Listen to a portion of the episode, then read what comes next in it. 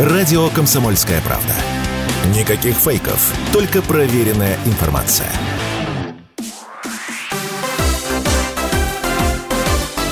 Новости спорта.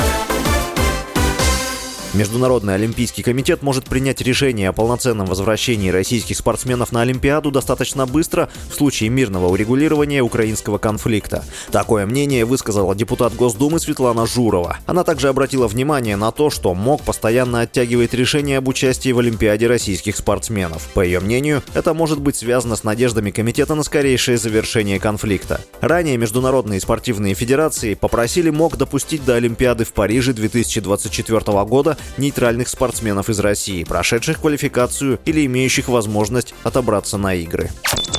Олимпийский чемпион по хоккею Илья Ковальчук объяснил решение возобновить карьеру и подписать контракт со «Спартаком». По словам хоккеиста, он каждый день тренировался, и есть какая-то недосказанность по отношению к родному клубу. О возвращении Ковальчука в «Спартак» было объявлено 5 декабря во время матча регулярного чемпионата континентальной хоккейной лиги, в котором красно-белые встречались с «Динамо». Уточнялось, что форвард будет играть за спартаковцев под 71 номером.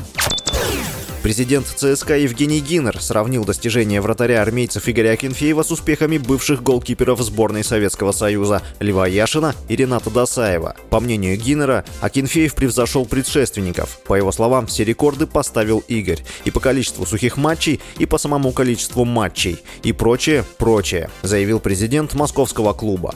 37-летний Акинфеев на протяжении всей карьеры выступает за ЦСКА. Вместе со столичным клубом он шесть раз выигрывал чемпионат России, 7 раз кубок и суперкубок страны. Кроме того, в составе армейцев Акинфеев стал обладателем кубка УЕФА. С вами был Василий Воронин. Больше спортивных новостей читайте на сайте sportkp.ru Новости спорта.